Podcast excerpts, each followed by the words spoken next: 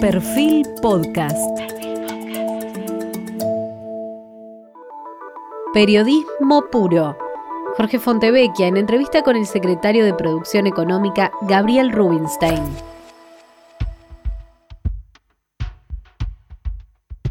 Bienvenidos. Hoy estamos con el secretario de Política Económica, es decir, el viceministro de Economía, Gabriel Rubinstein como viceministro de Economía, considera que, y digo textualmente, lo urgente es importante en la Argentina es terminar con el desequilibrio fiscal, mejorar la credibilidad interna y externa desde lo político para fortalecer las reservas y mantener un endeudamiento responsable. O sea, podría ser perfectamente un discurso que también puede enarbolar cualquier otra fuerza política, no solo el oficialismo.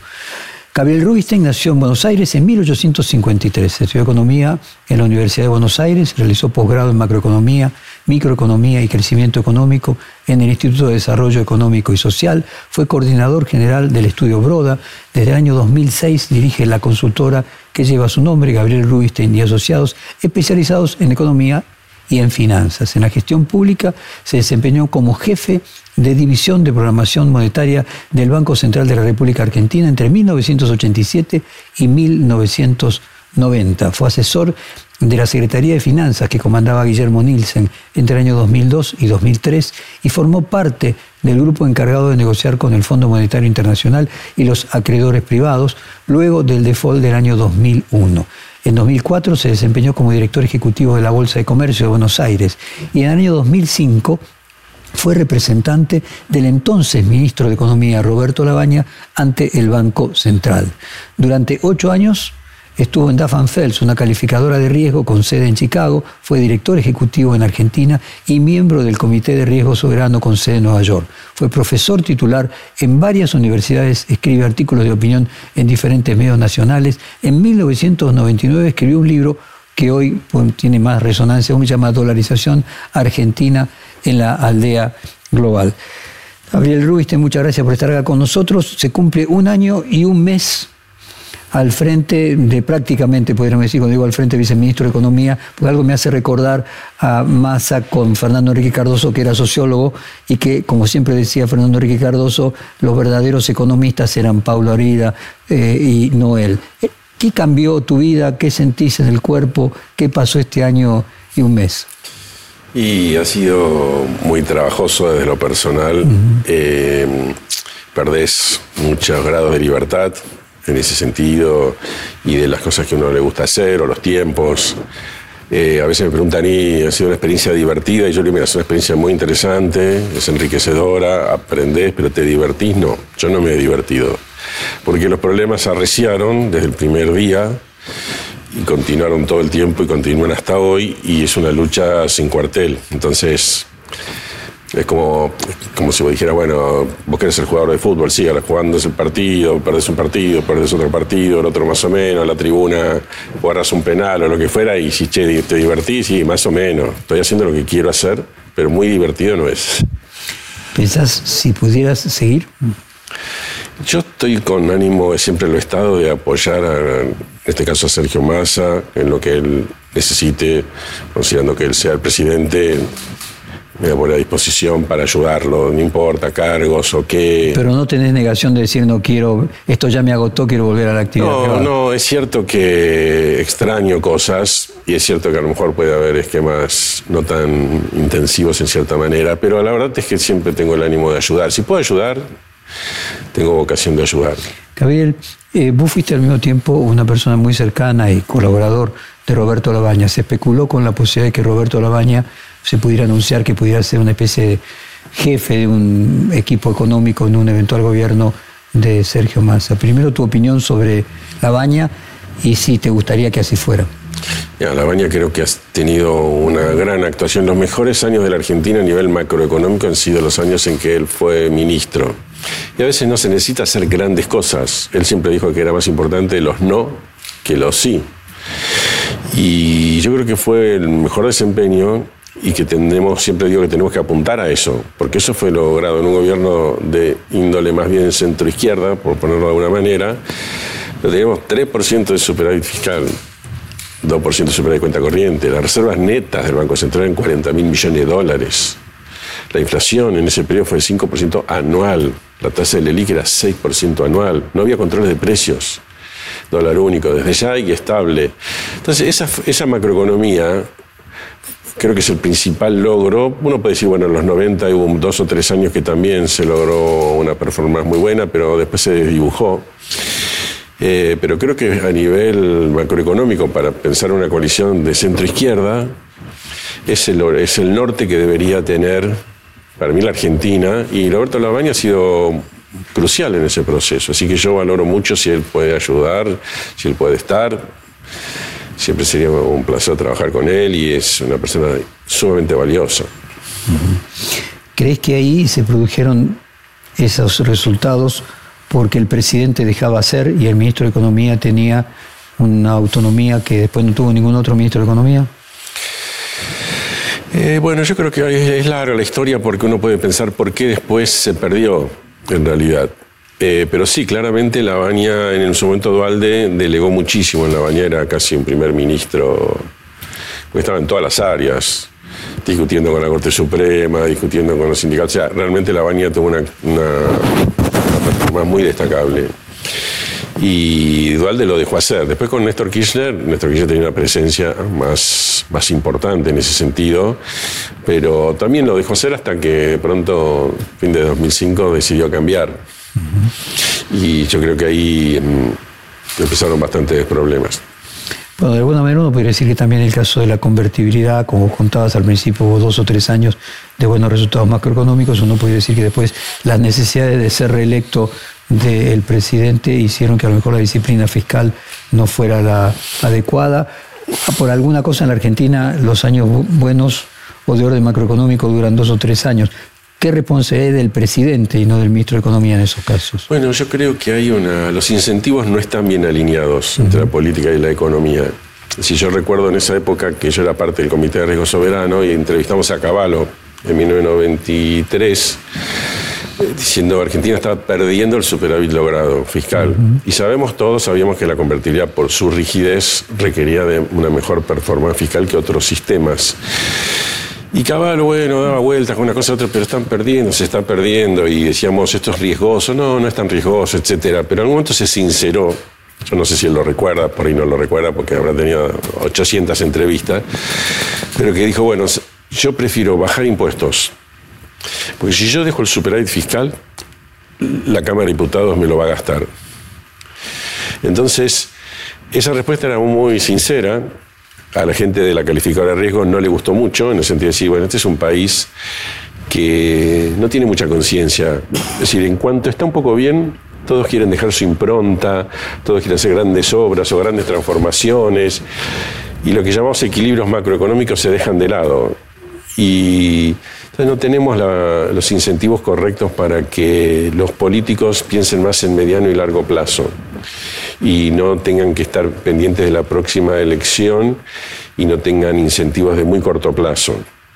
Igual en el caso de, yo te diría, de esa época, 2003, 2004, 2005, donde yo personalmente estaba trabajando en parte en qué hacíamos con los dólares que sobraban. Imagínate la situación. Y a hacer un fondo anticíclico al estilo Noruega o al estilo Chile, que eran 15 puntos del PB y hoy, hoy nos hubieran salvado completamente la situación. Eso. Ahora, eh, entonces teníamos esa, avanzábamos en esa dirección, pero eso después eh, no se pudo sostener. Pero lo que te quería marcar, que el gobierno que logró eso tenía aprobación popular.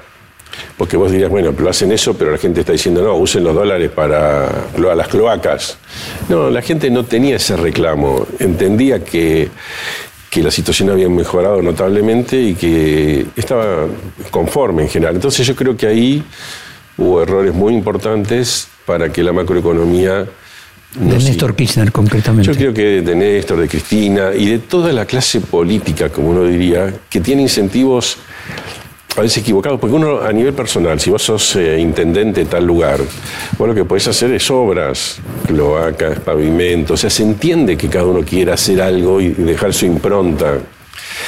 Entonces es un tema colectivo. Decir, mira, esto no se puede, no se puede. Por eso te decía a veces el no de la baña era esto no, esto no, esto no, esto no. Pues los reclamos son infinitos. Y todos quieren ponele la mejor voluntad del mundo que para hacer las cosas bien, pero la suma de hacer las cosas bien te lleva al déficit fiscal.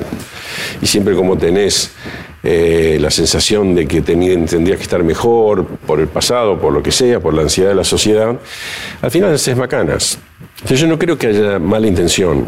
Yo creo que hay incentivos que llevan a que la macroeconomía, a aprovecharse los momentos. Si tenés reservas, te usas las reservas. Si tenés posibilidad de endeudarte, te, endeudas.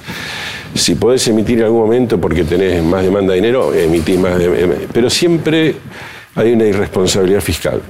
Argentina vive, ha vivido de irresponsabilidades fiscales en un país que al poco de andar tiene graves problemas, porque no somos ni Japón, ni Alemania, ni Estados Unidos, ni ningún país que se pueda dar el lujo de tener déficits fiscales importantes o a veces importantes por mucho tiempo. Gabriel, eh, recuerdo una vez que vos construiste una frase que yo usé para definir la inflación, que era dado que no nos podemos poner de acuerdo en qué gastos no hacer, no nos ponemos de acuerdo en qué impuestos subir, eh, tenemos que imprimir para pagar el déficit fiscal. ¿Se engancha de alguna manera con esto que está diciendo que lo que falta es un consenso social entre todos los actores políticos respecto de qué gastos bajar, qué impuestos subir y que de esa forma eliminar la inflación? Y sí, y sí, porque a veces vos podés diferir la inflación si te endeudás, o, diferir si tenés muchas reservas y las gastás, pero eso es... Eso es como una familia que no le ingresa y empieza a tener hipoteca, hipoteca, hipoteca, algún día se cortó. Entonces, vos no, vos tenés que tener un, la, digamos, la valentía como país de decir esto se puede, esto no se puede, y necesitamos el superávit fiscal. Yo estoy convencido que el superávit fiscal es la clave sostenido en el tiempo, no un año de casualidad, sostenido en el tiempo, es la llave para empezar a solucionar un montón de problemas y la inflación, porque es la llave para que algún día puedas endeudarte razonablemente o, rolear las deudas. Simplemente eso. Entonces, eh, es, es súper importante. Cuando uno te escucha, yo te conozco de hace mucho tiempo, eh, pero cuando me imagino te escucho a alguien que no te conoce y te asocia como viceministro de masa de un gobierno donde el socio principal de la coalición gobernante es Cristina Kirchner, eh, se debe sorprender, porque finalmente tu discurso, como decía yo al principio en la presentación, no difiere de muchos discursos más ortodoxos que se escuchan en la oposición como crítica al oficialismo. Vos incluso recién mismo acabas de criticar económicamente a Néstor Kirchner y a Cristina Kirchner. ¿Qué haces en ese gobierno? ¿Cómo, cómo Massa te bancó a pesar de todo? Eh, cuando te preguntas qué hago yo acá y por qué me eligieron, ¿qué te respondes? A ver, yo eh, aguanté una no sé, quizás un ejemplo como si fueras un jugador de fútbol, vos sos hincha de Racing, pero te contrata Boca, te contrata Independiente. Si yo soy jugador de fútbol, hoy no me contrata Racing, me contrata Boca, pero yo soy jugador de fútbol. Yo soy economista y he ayudado a muchos gobiernos, algunos más visibles, otros no, con todos he colaborado. He colaborado para tratar de evitar la hiperinflación de Alfonsín en su momento. He colaborado con Pedro Pou en mejorar el sistema financiero argentino. He colaborado con el radicalismo haciendo el programa. Éramos dos programas paralelos. Uno era González Fraga, otro lo estaba haciendo yo para cuando Ricardo Alfonsín fue, me pidió Cobos que lo ayude. Yo tengo esa predisposición. Y cuando siento que tengo, tenía como mis ideas y mi plan de acción y encontré recepción en Sergio Massa, le digo que sí, porque no tengo por qué decirle que no. Y entonces después hay, eh, pero vos fíjate que en algún momento dentro de la coalición había quienes decían que había que ir a tener más déficit fiscal. Cuando era tres el, el déficit, querían que tenga cuatro. Y hoy la coalición está aceptando incluso en un año tan difícil como este, con una sequía pavorosa, que haya una mejora fiscal, que cosa que es difícil de conseguir. Entonces hoy tenemos una situación promisoria que las fuerzas políticas que están compitiendo, todas reconocen que Argentina tiene que llegar al equilibrio fiscal o al superávit fiscal. No hay ninguna que está diciendo, no, tenemos que tener más déficit. Es un buen avance. Tampoco hay que enamorarse de ese avance porque después hay que ver los pingos en la cancha, pero quiero decir que es un buen avance y nosotros hemos presentado un presupuesto en línea con lo del Fondo Monetario, que era un déficit de 0,9, pero pidiéndole al Congreso que busque un superávit de 1% de PBI a partir de una cantidad de medidas que se pueden tomar que muchas tienen que ver con los gastos tributarios, que hay que reexaminar todo, cuál es la lógica. Si, bueno, por ahí Tierra del Fuego necesita alguna ayuda para el origen de decir para que la gente esté instalada ahí, etcétera. Pero a lo mejor no es la ayuda que está recibiendo hoy, puede ser mucho menos. Y tenés temas impositivos con bienes personales, rurales, no rurales, y tenés la, exención de impuestos a ganancias en todo el Poder Judicial. Es mucha plata todo eso. O sea que tenés muchas rubros para decir, bueno, discutamos. No es que tampoco estás diciendo sí o sí hay que eliminar esto o hay que subir esto, porque la verdad que la discusión democrática es muy importante. Y si, por ejemplo, se discutió ahora la baja de impuestos a las ganancias personales y el Congreso lo apoya, y era una cosa que Sergio Massa hace 10 años que viene batallando por eso. Y bueno, vos podés discutir si eso es la mejor o no estrategia impositiva, la mejor reforma tributaria, que paguen más las empresas y paguen menos las personas. Como sea, todo eso es...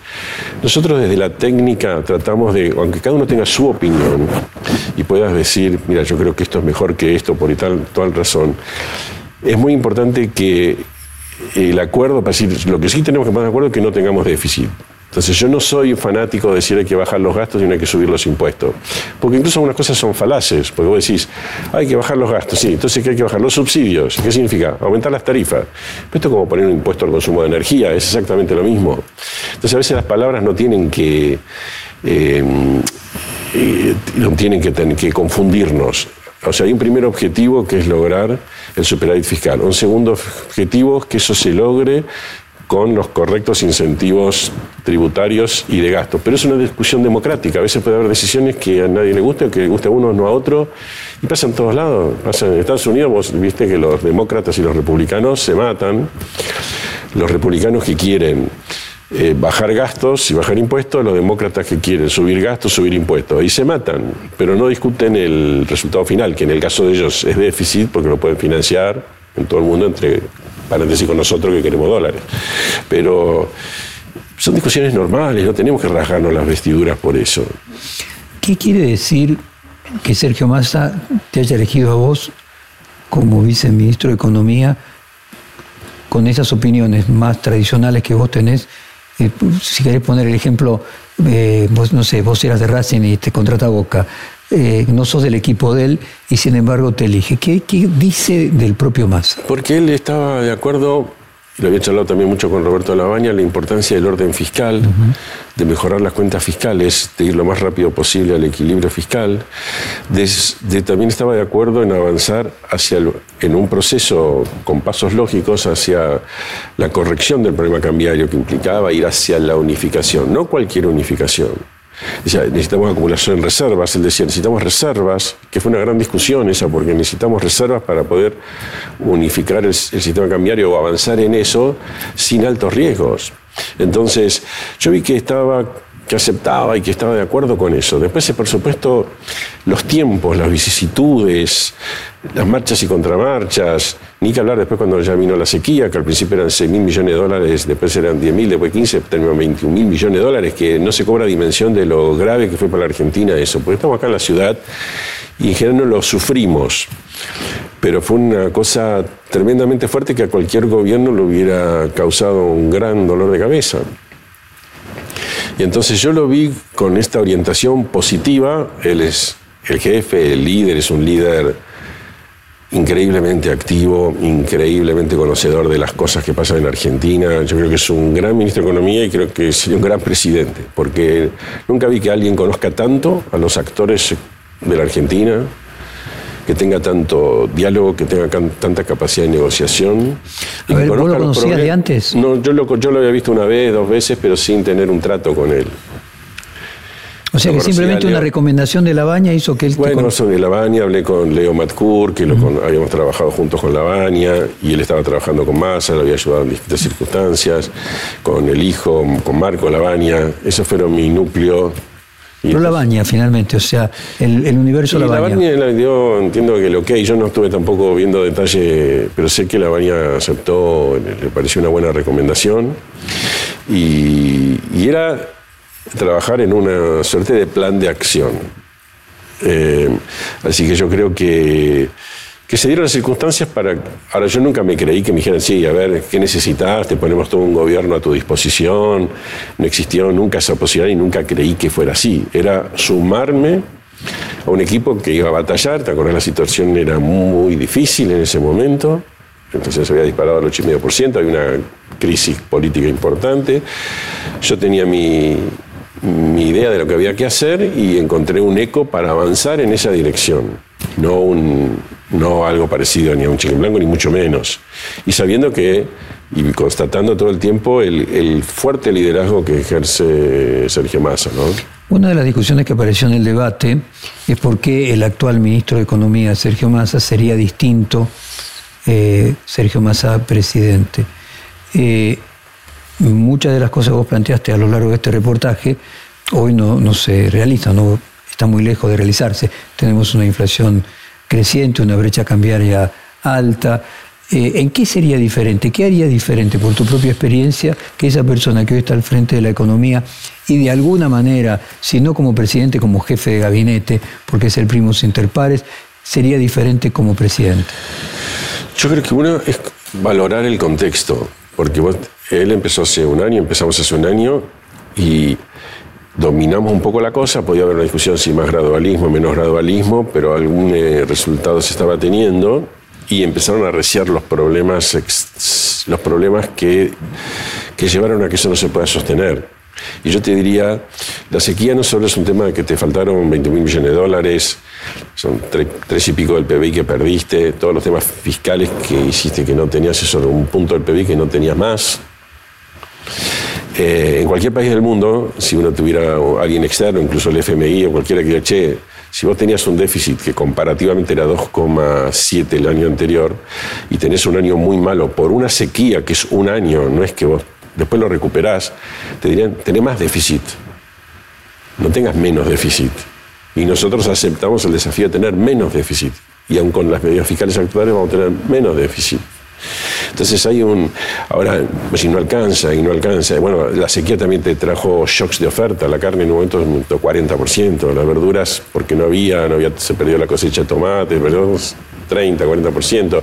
Tuvo una serie de situaciones que no es cuestión de llorar en la iglesia, es decir, el contexto es y además que el contexto, una cosa es ser ministro de Economía, que empezás, arrancás en un contexto, otra cosa es el presidente, y aparte con todas las ideas que él tiene de articular un gran, digamos, un gobierno de unidad nacional, que era una idea que en su momento, te acordás, lo había planteado, y otros, y yo creo que es una idea muy positiva esa, porque necesitamos más, más cosas en unión y no discusiones que si, cambia la coyuntura el otro va a pensar esto, después piensa el otro. O sea, yo creo que en ese sentido él podría ser como presidente en un año normal, el año que viene ya sería un año de mucho avance, el 2025 sería muy bueno porque aparte Argentina tiene tantas posibilidades que si tenés un buen gobierno y tenés apoyo político y lo articulás el apoyo político porque incluís al radicalismo, incluís al PRO, incluís a los que quieran incluirse y tenés esa generosidad de incluirlos y seguramente eso implica puestos en los gabinetes, gobiernos así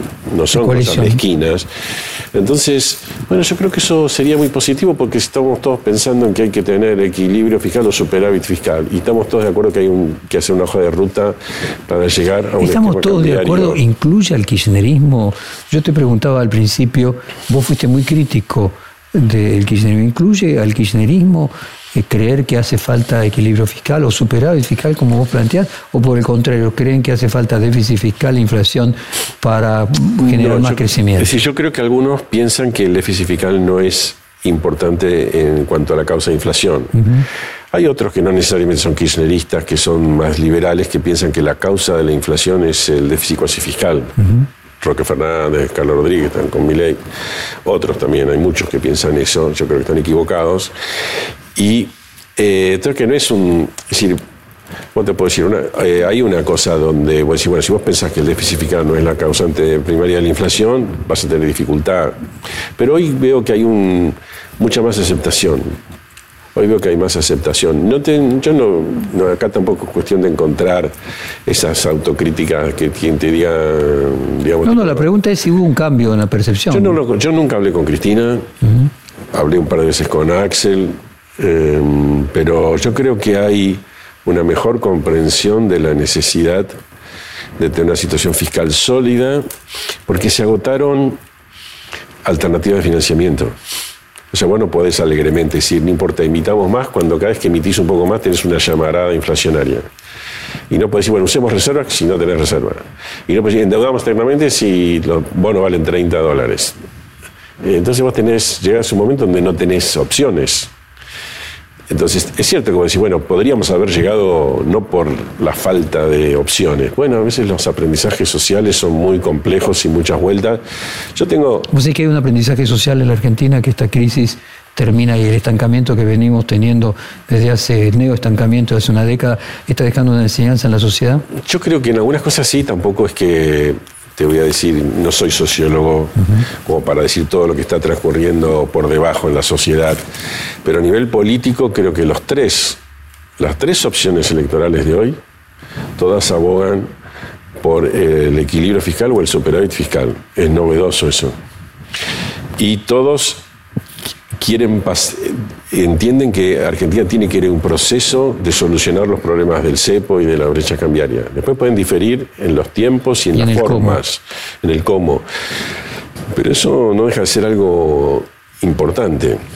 O sea que concretamente la oposición siempre pensó así. El cambio es que hoy eh, lo que es el oficialismo piensa así. Más o menos, yo te diría, puede decir la oposición, pero Macri heredó un déficit importante y lo aumentó. Después le echa la culpa a los radicales o le echa la culpa acá o allá, pero fue una conducta fiscal irresponsable. Incluso hay cosas que fueron irresponsables o, difíciles de entender, porque pagó el costo político de fuertes aumentos tarifarios. Y en vez de usar eso para eliminar el déficit, expandió el gasto, las inversiones y qué sé yo seguramente para dejar una impronta la energía renovable y la mar en coche. Pero fue una conducta fiscal irresponsable. Solamente o sea, vos decir que el problema de los políticos argentinos sería la megalomanía. Yo sí, creo que sí. Megalomanía. Creo que la megalomanía nos juega una muy mala pasada. ¿Te psicoanalizás? Sí. Pues la palabra megalomanía no, no necesariamente todo el mundo la comprende rápidamente. Sí, yo creo que todos podemos pecar de megalómanos en distintas épocas de la vida, uno más o menos. Pero creo que la megalomanía es parte de los grandes problemas que tuvo Argentina.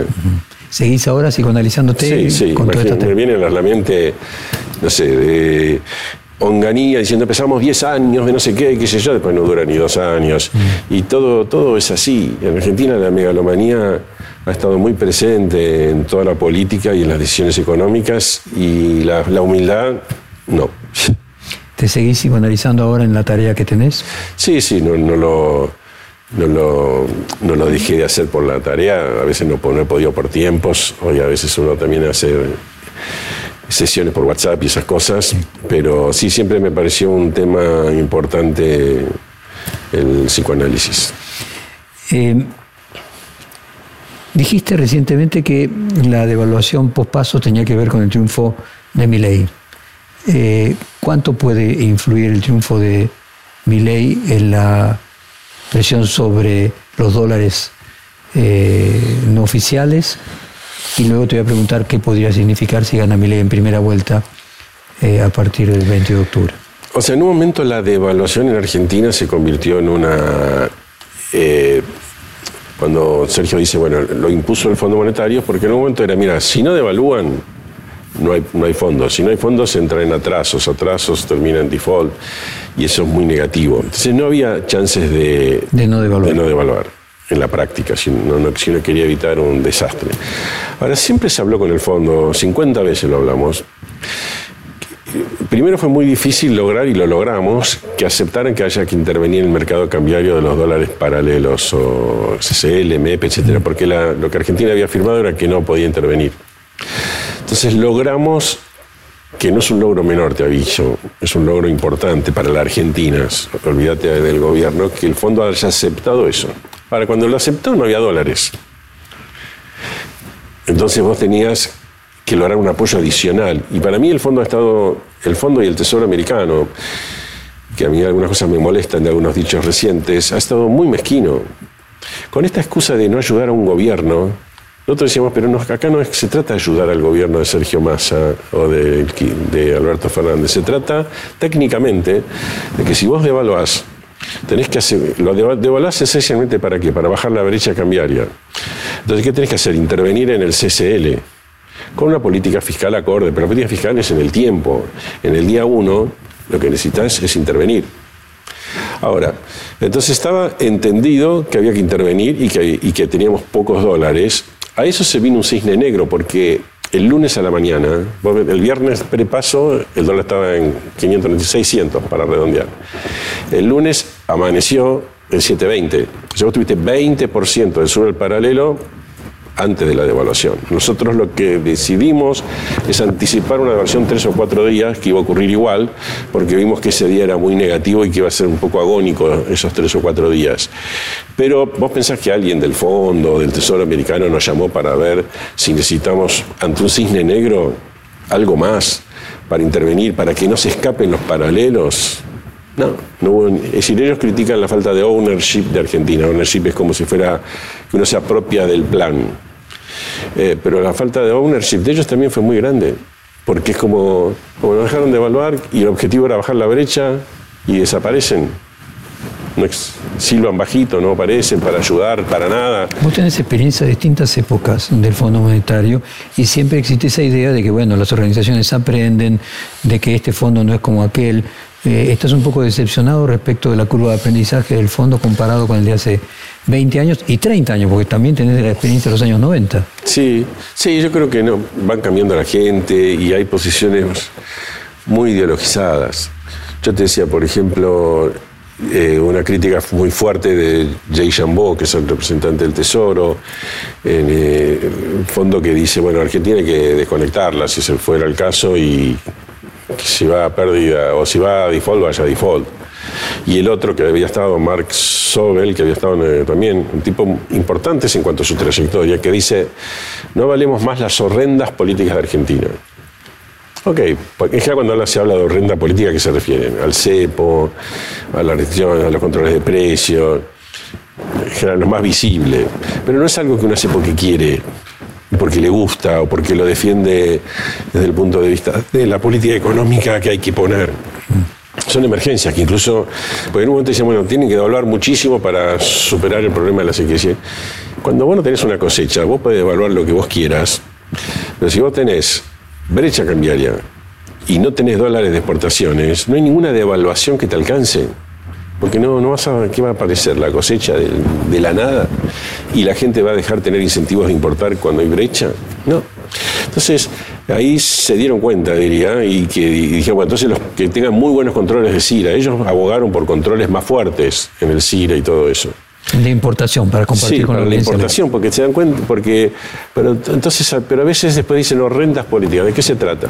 Y, la, y la política del fondo no ha sido horrenda, o la del Tesoro americano, en no ayudar nada a Argentina a hacer una devaluación sin ayuda o con una ayuda tan mezquina, porque finalmente la ayuda ha sido para devolver los préstamos de China, de Qatar y del CAF, que entre paréntesis fueron como prestamistas de última instancia, lo cual también es un poquito vergonzoso. Y, em, pero prácticamente nada más, lo demás es para pagarle a ellos. Entonces han sido muy mezquinos, entonces te quieren mucha devaluación y te ayudan un poquito más. Y, y bueno, cuando tuviste el problema de mi ley de ese día, acordate que ese día lunes, los bonos arrancaron 10-15% abajo, el dólar aumentó 20% arriba, las remarcaciones de precios del día lunes fueron del 20%. Todo eso en un día. Entonces hubo que actuar en forma de emergencia. Entonces hubo que tratar de hacer retrotraer acuerdos de precios, dar algunos incentivos fiscales. Em, se pudo intervenir en la brecha para bajar de 800 a 730 por un tiempo, pero es una lucha muy compleja sin ayuda sin ayuda. O sea que acá el problema de ownership podrás decir que Argentina tiene un problema de ownership porque no le gusta el programa, pero el programa tampoco lo defiende el Fondo Monetario, no lo ha defendido el Fondo Monetario. ¿Este es un programa del Fondo o es un programa de Guzmán? Eh, no, tiene padre, es decir, el padre no está más, el ownership. Es, una, es una mezcolanza. Ellos al principio, cuando nosotros éramos rubios y de ojos celestes, estaban muy nos veían muy bien en relación a las experiencias de ellos en el pasado. Y aparte nosotros realmente compartimos, por ejemplo, el criterio de mejorar las cuentas fiscales lo más rápido que se pueda. No, al contrario, tuvimos una actitud muy proactiva en ese, en ese punto. Eh, pero quiero decir, después eh, hay un discurso que sí, la verdad tuvieron una sequía espantosa no sé si recordarás una carta de Juan Carlos de Pablo, que hizo una simulación de carta como que la firmara Massa y la firmara Pese pidiendo, como hay una sequía y el fondo se constituyó para ayudar a los países con problemas de balance de pago, que nos den 10 mil millones de dólares. Contra nada, porque en realidad la sequía no es una política económica. Y era bueno porque era como decir, eh, ayúdenos ante un problema que después va, a cesar el problema. El año que viene vamos a estar bien. Pero la actitud general del fondo ha sido, sí, la sequía es una macana, pero igual sigan con la unión fiscal, sigan con esto, sigan con otro y ustedes no tienen, Ustedes no tienen podrido, podría ser. es el pasado. Sí, pero si vas a empezar así, yo creo que hay que dar una vuelta de página. Pues si Argentina, vamos a estar discutiendo todo el tiempo, bueno, porque ellos dieron 44 mil millones a... Bueno, entonces ahora no quieren dar más nada y en un momento típico donde hay que apoyar, no apoyan. Todo también por una cuestión política, porque parece que si das apoyo es a este gobierno. Eso también es un problema argentino, que no fuimos capaces de ir todo el arco político a decir, tenemos un problema, ayúdennos. Y estemos todos de acuerdo. No, no, no, ¿cómo le vas a dar 5 mil millones a Massa? No, esto el, año que viene, cuando cambie el gobierno. Entonces, toda esa discusión de politiquería interna, la pequeña discusión política, también perjudica la posibilidad de que el país obtenga cosas en el exterior.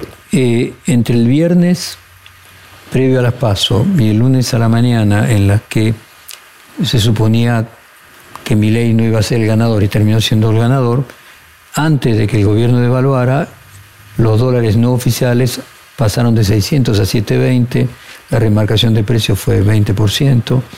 ¿Qué pasaría la mañana del 23 de octubre si Milei gana en primera vuelta? Bueno, yo primero creo que ya Milei no es el cisne negro, porque ya está muy instalado y ya no sería el tipo de sorpresa que fue ese lunes 14 de agosto.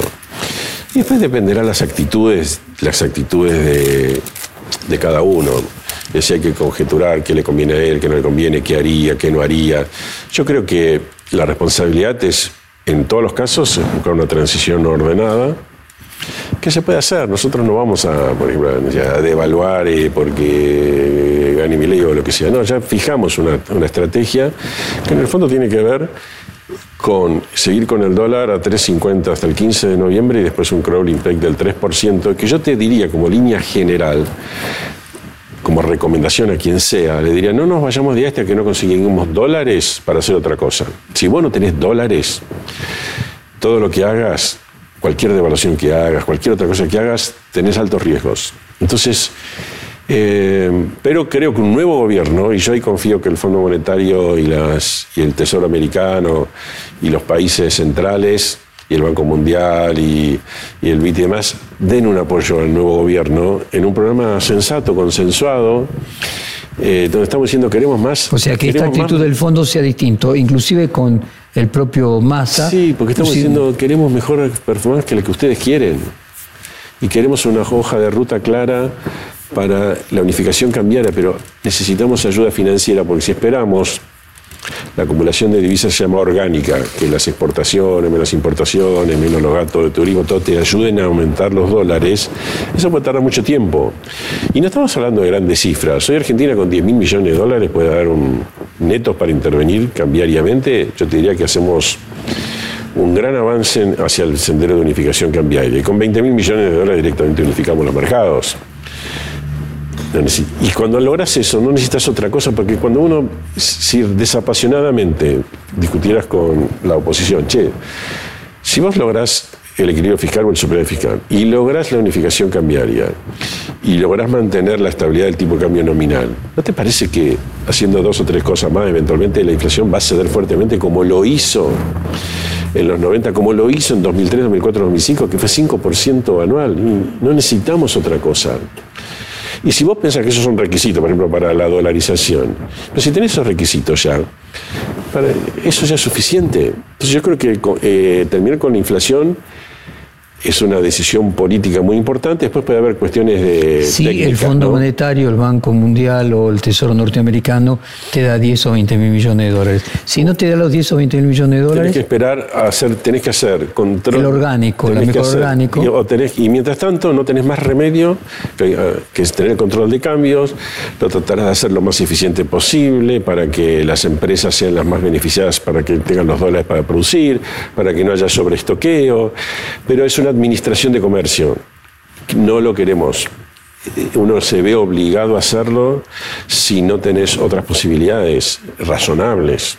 No es que es una política, pero se siente orgulloso de hacer eso. No. O sea, lo que vos decís es que si se tuviera acceso a apoyo internacional en una cantidad pequeña del Producto Bruto Argentino, entre 10 y 20 mil millones de dólares, no haría falta hacer grandes reformas estructurales para controlar la inflación. No haría falta un plan austral, una convertibilidad. De la misma forma que la baña pasó del 40 al 5%, eh, se podría pasar del 200 al 20. Y al 5 también. En poco tiempo. Después el tiempo dependerá, ¿viste? O sea, no es necesario un plan antiinflacionario. eso es, que eso, es que eso es un plan antiinflacionario. Por no lo, no lo llamas plan, pero llamarlo de otra manera. A veces a la gente no le gusta la palabra plan, pero es una estrategia antiinflacionaria consistente, sólida. Si después le agregás algo, estuvimos discutiendo, por ejemplo, o hace más de un año o dos, aparece, y si hacemos algo tipo lo que hicieron Brasil, con la unidad real de valor para tener dos precios. Chile en su momento también, para un proceso de desastre. pero son cosas, o podés decir, bueno, pero también algunos hay una gimnasia en ciertos acuerdos de precio y, por ejemplo, logramos que muchos precios se retrotrayeran y que aceptaran el sendero de 555. Tenés cierta experiencia, que a lo mejor decís, bueno, a lo mejor logramos por 90 días tales acuerdos de precio y, listo. Y no, a lo mejor no hace falta hacer más nada. Lo han logrado todos los países y lo más importante, lo logramos nosotros, con gobiernos liberales y con gobiernos de centro izquierda. O sea, tenemos de dónde abrevar, no es que estamos hablando de, algo que nunca lo logramos. Con gobierno liberal, ¿a cuál te referís? Porque el gobierno la baña. Bueno, pero ahí sí hiciste una reforma monetaria. Pero finalmente, la reforma monetaria finalmente es eh, tipo de cambio fijo, eh, con buenas cantidades de dólares para que sea creíble en el tiempo, mientras duró que se fue deteriorando, porque desde el 96 Ahora, por ejemplo, cuando, empezó a aumentar. Cuando vos te planteas que independientemente de la inflación, Argentina tiene estancamiento económico, cuando te planteas que independientemente de que haya crecido 4% el empleo privado registrado, como la mitad del empleo es no registrado, tenemos termina siendo infinitesimal. No hay otras reformas que realizar Sí, la inflación en el fondo no es una reforma, es una condición de orden macroeconómico. exacto. Por supuesto que los principales problemas, una vez que solucionar, hoy está todo oscurecido por eso, pero en realidad los problemas están ahí, el problema laboral es enorme.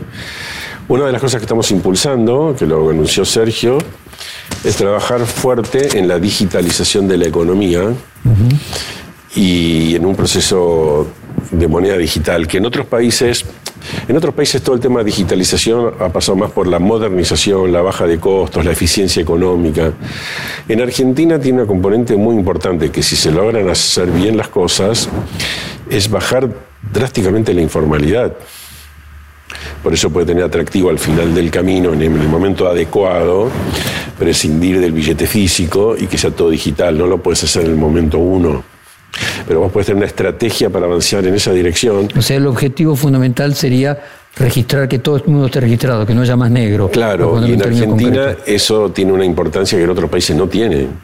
Por eso la digitalización, además de la modernización, además de la baja de costos y además de una serie de cosas, te podría permitir un cambio muy importante, porque a partir de eso y tener logros fiscales puedes empezar a bajar impuestos, que ese debería ser uno de los objetivos también de la política económica, de las reformas estructurales, bajar la tasa impositiva. Pero para bajar la tasa impositiva tenés que hacerlo en el mes. Si vos bajas rápidamente la tasa impositiva y entras en déficit, no sirve, tenés que hacerlo de una manera adecuada. Y ese es un tema, una iniciativa muy importante, llega ahora al final de este gobierno, pero estoy seguro que eh, es importante que Sergio lo haya impulsado ahora y que marque un poco un camino que después yo creo que todo, todas las áreas del arco político lo va a ver como algo muy importante. Y es una verdadera reforma estructural. Es mucho más eso reforma que decir bimonetarismo, que porque haces una factura en dólares y eso qué cambia tanto la economía argentina, que en vez de comprar, hacer una factura en pesos y vender los dólares, hacerla directamente en dólares. ¿Cuánto cambia eso de la Argentina? Yo no lo veo. O una dolarización que necesita 60 mil millones de dólares que, que parece una quimera. Cuando vos escribiste el libro sobre dolarización, ¿opinabas distinto? ¿El contexto era distinto? ¿Hubiese sido un error dolarizar? Mira, el contexto era muy distinto. Para ir al grano, yo te diría, primero que había los dólares para, para dolarizar uno a uno. Hoy Mile que te dice, no, bueno, vamos a tratar de dolarizar, no te dice dolarizar 3.50, te dice lo sumo al precio del mercado del blue, que vayas a saber cuál es, y tampoco me van a hacer las cuentas y si, ¿dónde están los dólares? En ese momento estaban los dólares. O sea, dolarizar con dólares es muy distinto de dolarizar sin dólares, primera cuestión. La segunda cuestión que era una estrategia que implicaba un acuerdo con el gobierno norteamericano para cobrar el señoriaje, que hubiera implicado en ese momento, 25 años atrás, mil millones de dólares por año con eso Argentina lo, estructuraba como una operación estructurada para que los flujos certeros se pueden usar ahora, era más de 10 mil millones de dólares, se evitaba el default de la deuda que estaba en, dificultades.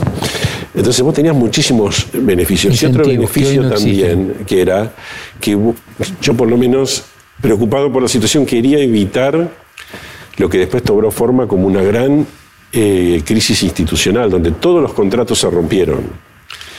Entonces, en esa época era cuidar la institucionalidad. Ahora, una vez que vos rompiste todos los contratos en Argentina, los contratos de la privatizada, los contratos de la especificación, es decir, no hubo nada en Argentina que no se haya estropeado en el 2001 con la crisis, 2002. Eh, yo te pregunto, por ejemplo, un año como este, suponte que hubiéramos dolarizado y tenés una sequía y no hay recursos, hay menos recursos. Y hay un gobernador que de pronto no puede pagar los sueldos. Y te toca a la, administración central y uno dice, no hay, no, hay, no, hay, no hay recursos. Y no podemos darle a la maquinita ni a nada. ¿Vos qué pensás que haría ese gobernador? Haría moneda, cuasimoneda. Cuasimoneda, pues ya aprendió. Ya lo hizo, ya se traspasó eso. Y si 10 gobernadores te hacen cuasimoneda, la dolarización no, no existe más. Todo el mundo paga impuestos eh, se pagan salarios con la cuasimoneda y se va el demonio la dolarización. Entonces, que cuando dicen que no sería reversible, yo no lo veo para nada. Sería una cosa fácilmente reversible. Vos decís, bueno, es menos fácil que una ley, sí, pero cualquiera, pero es muy reversible en Argentina, porque en Argentina, esto cuando pasa, a mí me explicaron una vez que tenía un perro que mordió a alguien, cuando el perro muerde a una persona y huele sangre, después vuelve a morder es como que la conducta del perro ya cambió, es muy difícil de revertir. Acá la conducta de la, vemos la anomia, la conducta de cambiar leyes sobre leyes todo el tiempo, es tan acentuada que yo no le yo pensaría que, que, ningún gobernador se va a sentir atado de pies y manos porque haya dolarización. Creo que va a ser lo que le convenga. Entonces yo no le, yo tanto por los por todos estos factores, no hay dólares, no hay contrato con Estados Unidos, no hay recursos adicionales, no hay eh, una institucionalidad irreversible, yo lo veo todo una quimera, una cosa completamente fuera de, fuera de contexto, que no... Por eso, por eso son, distintas, son distintas situaciones. Después podemos discutir los temas de largo plazo, dolarización, una vez que estás, por supuesto, siempre venía de la mano de una idea fiscal permanentemente superavitaria y permanentemente acumulando dólares, eh, porque vos tenés superávit, acumulás dólares, se va a concentrar más allá de las necesidades de la dolarización. Entonces, por supuesto que, y podés tener qué pasa cuando hay situaciones contracíclicas, en fin, hay mucha discusión, pero desde partida, para mí están completamente en una situación donde no se da ninguna condición favorable. Gabriel, respecto del problema de la economía argentina en negro, la cantidad de dólares que los argentinos tienen declarado y los no declarado, eh, y cuánto el blanqueo, perdón, cuánto el proyecto de blanqueo de capitales en el exterior tiene que ver con el acuerdo de intercambio de información con Estados Unidos. Bueno, yo creo que hay, hay dólares y hay pesos que se necesitan blanquear. Eh, son decisiones tipo de stock, ¿no? Y que algunos lo hacen también por el, bueno, el temor de que puedan ser eh, hallados por el cambio que va habiendo en el mundo y eso creo que es muy positivo. Eso se va, se va pasando y siempre puede haber idas y vueltas, pero Yo creo que en el futuro va a ser cada vez más difícil tener plata no declarada. Y sí, yo creo que esa es la tendencia. Por supuesto, después están las búsquedas de la derecha, la derecha, la trampa, pero es una tendencia fuerte. En la parte de pesos, yo creo que cuando hablamos de digitalización, va a tener que venir de la parte de un blanqueo, pero va a ser muy importante los flujos. Porque vos vas a comer un restaurante y te dicen, bueno, si pagas con tarjeta es un precio, si pasas en efectivo 10% de descuento. Por lo menos hay varios restaurantes que lo hacen o, otros negocios, ¿no? No tiene un incentivo para, para trabajar en efectivo y un circuito armado en negro en eso. Pero en parte ese incentivo es porque le cobran mucho, le retiene mucho. Le retienen ingresos brutos, le retienen IVA, le retienen ganancias, las comisiones. Entonces, para un negocio se torna digamos, muy poco estimulante trabajar eh, con el QR y demás para Sí, sí, no es por el tiempo que tarda la tarjeta en pagarle, sino por los beneficios de pagar en negro. Claro, y entonces incluso hay gente que ha empezado a trabajar con los débitos y después vuelve al negro porque cuando ve lo que le cobran dice, no, prefiero trabajar en negro. Entonces vos tenés que cambiar eso, porque si no vas a hacer un blanqueo, pero el flujo vas a tener muchos incentivos para operar en negro. No hablo de la cosa delictiva, obviamente, que siempre va a ser negro, sino de la cosa normal, del trabajo normal. Entonces, por supuesto que la economía en negro es cuáles son las leyes laborales, cuáles son los estímulos para contratar gente, cuáles son los estímulos para cuánto ganas impositivamente si trabajas en negro respecto a trabajar en blanco. Todo eso tiene que ir modificándose, porque si no se va a lograr un efecto por única vez y se va a ir diluyendo. Vos fuiste un propulsor de una inflación que en lugar de ser medida mensualmente sea medida semanalmente, lo que a priori parecería que aceleraría la percepción de inflación, porque bueno, ya no la medimos por mes, la medimos por semana. Al mismo tiempo, la última semana creo que dio 1.7, lo que implica un desaceleramiento. Ese era tu objetivo, mostrar de que podía haber un desaceleramiento y no esperar un mes para mostrarlo.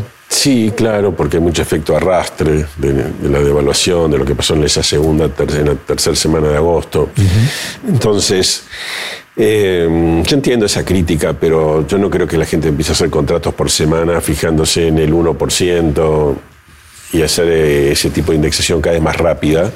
Y aparte es claro que no reemplazamos al INDEC, el, INDEC seguirá publicando todo. Nosotros ahí trabajamos como si fuéramos internamente una suerte de consultora, hacemos lo que se llama el scrapping de precios, tomamos un montón de cosas para ver qué precios nos dan, con total independencia del INDEC, pero para mostrar que no es, aunque vos tengas inflación alta, aunque no hayas podido solucionar determinados problemas, tampoco es cualquier cosa. Entonces, si vos podés mostrar que mira que la inflación viene en baja, sí, pero sigue siendo alto. Si te da, no sé, 7, 8%, 6%, sigue siendo altísimo. Pero no es lo mismo que 12, 14, 18. Sí, no es lo mismo. Entonces a veces hay un tema de mensurar, o no es lo mismo la parte fiscal, cuando dice, bueno, bueno, pero ahora mucho, mucha expansión fiscal. El, el plan platita. Sí, pero mirala en perspectiva. Por un lado hubo que Hubo parte que estaba acordado con el fondo porque había que es para los vulnerables, pero cuando, para la población vulnerable, pero cuando la, inflación, cuando la devaluación no cumplió su objetivo, que era bajar la brecha, los precios aumentaron más, tuviste que todavía dar más apoyos fiscales para compensar. Y entonces, y después de todo estamos diciendo que este año apuntamos a tener un déficit menor que el año pasado, un año de expansión versus un año de recesión. Entonces a veces se exagera. Uno puede decir, che, la conducta fiscal no es la del mejor alumno. ¿Cómo termina el año de déficit fiscal? ¿Cómo termina el año de inflación? Mira, eh, yo te diría, no quiero arriesgar un número porque están pasando cosas, la recaudación viene mucho mejor de lo que se esperaba. Va a haber alguna que otra iniciativa fiscal también acá a fin de año. Entonces, nosotros vamos a hacer el mayor esfuerzo para acercarnos a la meta comprometida.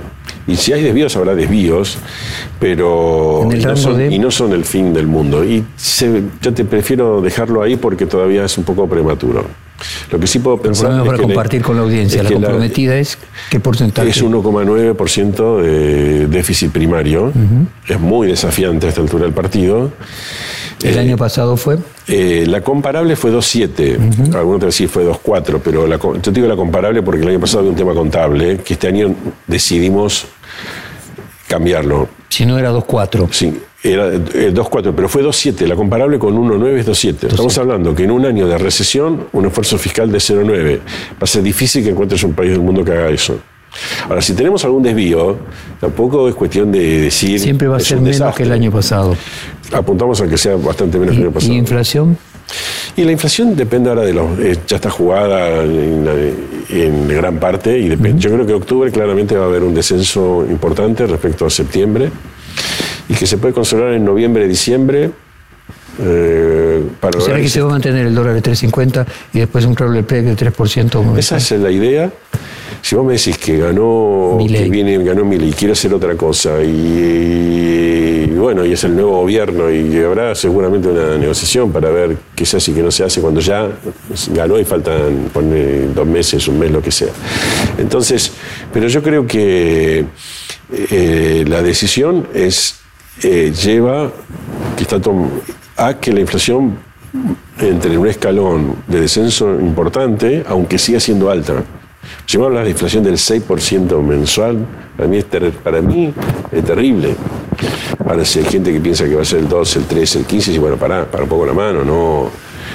Las cosas no están para eso. ¿Por qué crees que hablan personas, digamos, con mucho conocimiento? De hecho, vos fuiste jefe del equipo de asesores económicos del estudio de Broda, de un proceso de aceleración de la inflación y no descendente de la inflación. No sé, hay que preguntarles a ellos. La evidencia no va por ese lado. Por eso nos encargamos de mostrarlo, porque tenemos evidencia y lo veníamos siguiendo todo el año. Ahora hubo el pico en agosto y ahora el descenso. Entonces quisimos mostrar eso para que también la población tenga mejor información.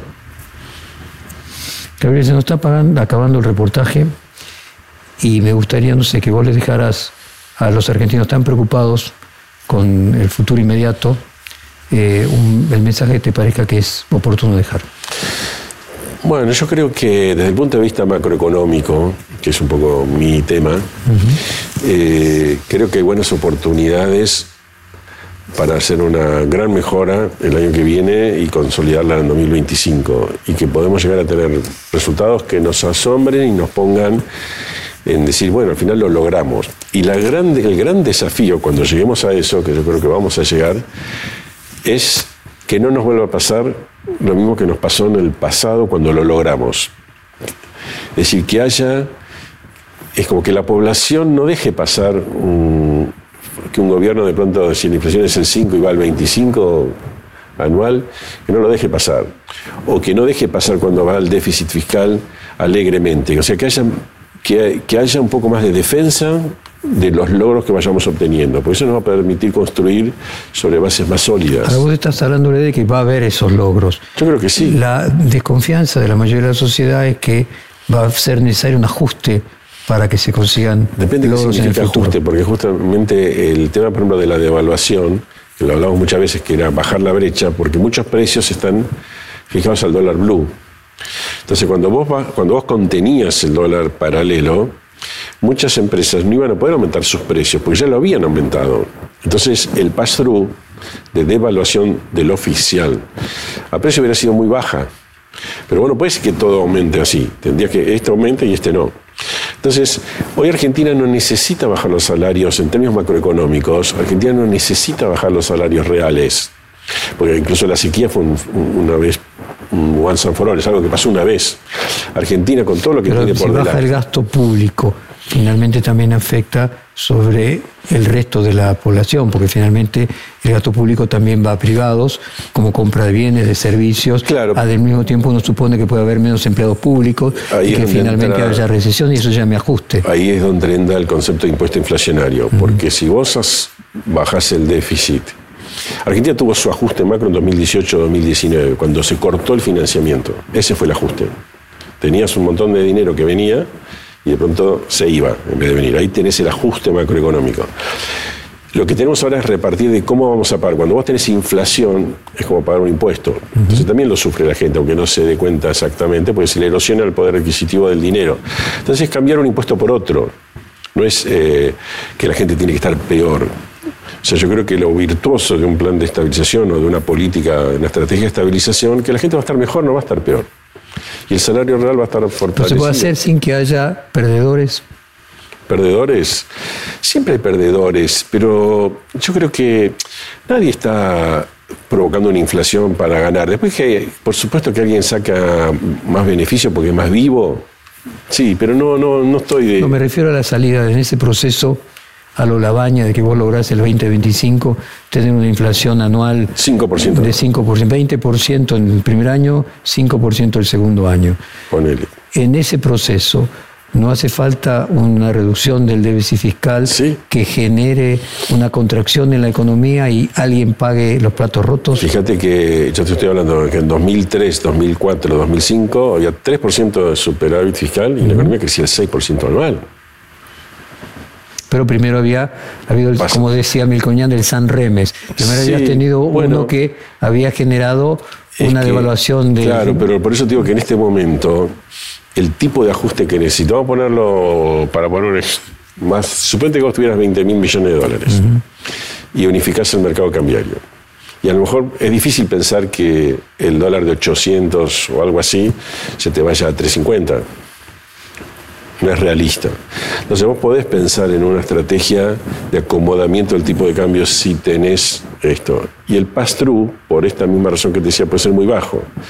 Entonces, rápidamente tenés los beneficios y el hecho que tengas el ajuste fiscal y la situación esa mejorada, no implica que Eso en el caso de tenga los 20 mil millones. ¿Recuerdas aquel famoso chiste de los economistas en una isla? Sí. Si tuviéramos una si no tenés, tenés que ir más despacio. O, asumir muchos riesgos. Cuando alguien dice, todo este año veo gente que, ¿por qué no liberan el mercado? ¿Por qué no liberan? ¿Por qué no unifican? ¿Y qué, y si unificamos sin dólares y el dólar pega, imagínate lo que pasó con un 20%, un salto de 50% y se arma toda una situación muy negativa. ¿Cómo la frenas después? ¿Vas a volver a los controles? Yo creo que una de las claves de Argentina es no hacer políticas que sean fácilmente reversibles que vos digas, libero el mercado de cambio y después no, no, ahora vuelvo todo para atrás porque salió mal. No hagas así las cosas, tiene que ser más sólida la política. Es preferible esperar un poco si no tenés las, digamos, no tenés las condiciones necesarias. Luchar por esas condiciones. Como estamos hablando de, de un dinero que no es tan grande, yo creo que tanto, no solo los multilaterales, también en el mercado, los bancos, etc. Pero a ver, déjame ponértelo así. Yo recuerdo haber entrevistado a, los distintos economistas del Plan Real, a Pablo Arida entre ellos, a Malam. Eh, recuerdo Pablo Arida decirme que un plan de estabilización se hace cuando hay déficit, no cuando no hay déficit, y se lo hace para lograr que no haya déficit en el futuro, y que ellos arrancaron con 2% de déficit fiscal. Vos lo que estás diciendo es que vamos a terminar este año con 2% de déficit fiscal. Y te estás diciendo que hace falta superávit fiscal. ¿Cómo se lograría pasar de 2023, 2% de déficit fiscal, a más uno en 2025? Mira, hay- Creciendo, ¿cuál sería la...? Mira, eh, además que te ayuda obviamente el crecimiento, un punto prácticamente te viene por un año normal De la de sequía. cosecha. O sea, enten- un ahí punto, un punto. bajás de 2 a 1 con la cosecha. Sí, de lo que llegues, bajar un punto, mejorás. Tenemos un, hemos presentado que hay 4,7 puntos de exenciones impositivas. Por supuesto que son debatibles y cada uno tiene su razón de ser. Pero bueno, discutámosla. De 4,7 a lo mejor logramos uno o uno y medio. eh, ¿Podrías explicarlo mejor para los legos qué significa Claro, eso? porque, por ejemplo, hay, yo te decía, los, el Poder Judicial no paga impuesto a las ganancias, creo que 0,40 del PBI. Eh, Las propiedades rurales no pagan bienes personales, que podés discutir porque hay tema de doble imposición, pero a lo mejor las provincias tienen que bajar sus impuestos inmobiliarios u otras cosas. Eh, digamos, tenés todo el régimen de tierra del fuego, otro 0,40 del PBI, y tenés 30 exenciones. Las cooperativas, tenés un banco cooperativo que hoy en día es igual que un banco comercial cualquiera o una compañía de seguro, ¿no? ¿Por qué tenés que tener beneficios especiales? Nunca se discuten esas cosas. Nosotros el año pasado se planteó, pero este año se plantea con más fuerza. Discutamos y dimos toda la lista de todas las exenciones y le pedimos al Parlamento que discuta caso por caso y a ver cuánto de eso logramos para el objetivo que es 1% del PIB. A ver si lo pudiera simplificar. 1% la no sequía, 1% la suma de que la gas, el 20% de ese cuatro y pico que se le pierde al Congreso, entras en equilibrio fiscal Y después hay otra. el año próximo, después tenés el crecimiento que se pueda dar en la economía. Sí, tenés muchas cositas para jugar, porque tenés el impuesto a las corporaciones del 15%, que es una recomendación de la OCDE. Argentina paga muy poco, finalmente, impuesto a las ganancias al final del día a las empresas. Entonces, ese es un tema que está en el tapete. Hay cosas para hacer y trabajar, digamos, para llegar Bueno, a ahí, esos ahí resolvemos el tema del déficit fiscal y el cuasi fiscal. El cuasi fiscal, yo tengo otra lógica para analizar lo que muchos analistas. El cuasi fiscal, vamos a poner un ejemplo como si fuera la pandemia. Creo que la gente lo va a entender. eh, como no, si el gobierno pudiera haber emitido bonos que la gente quería, hubiera emitido bonos. En lugar de pesos. Argentina estaba en default. No, que nadie quería bonos de la Argentina. Entonces, ¿qué hizo el gobierno sin ninguna alternativa? Emitió. Esa emisión la gente lo transforma en depósito de los bancos y los bancos lo transforman en LELIC. Las LELIC son un bono público en pesos, como los otros bonos que tiene el mercado, el TX26, este, que estén en los bancos no es lo más importante. Para algunos sí es terrible que estén en los bancos. Eh, los bancos pueden tener esos bonos o que en el Banco Central, ¿no? que pueden tener esos bonos o pueden tener LELIC, y sigue siendo el problema de sustentabilidad de la deuda en pesos. Eso sí tenés que preocuparte, de que no crezca. Ahora, si la tasa real de interés más o menos se mantuvo, en un momento se licuó, en otro momento no, pero se, más bien se licuó, y vos no tuvieras déficit para tener que este, volver a emitir más con LELIC.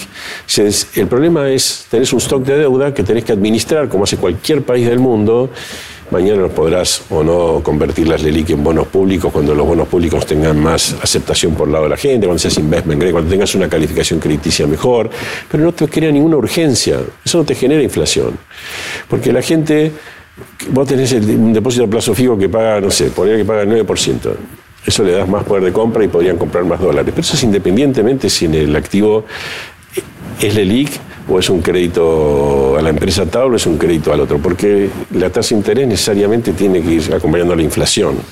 Ahora vos, cuando el disparador de la inflación fiscal es súper potente, porque alguna gente dice, pero esto es muy chiquito al lado del déficit cuasi fiscal, pero estamos mezclando, estamos mezclando stocks donde la gente naturalmente, si tiene 100 y la tasa de interés aumenta, quiere tener tantos pesos y tantos dólares.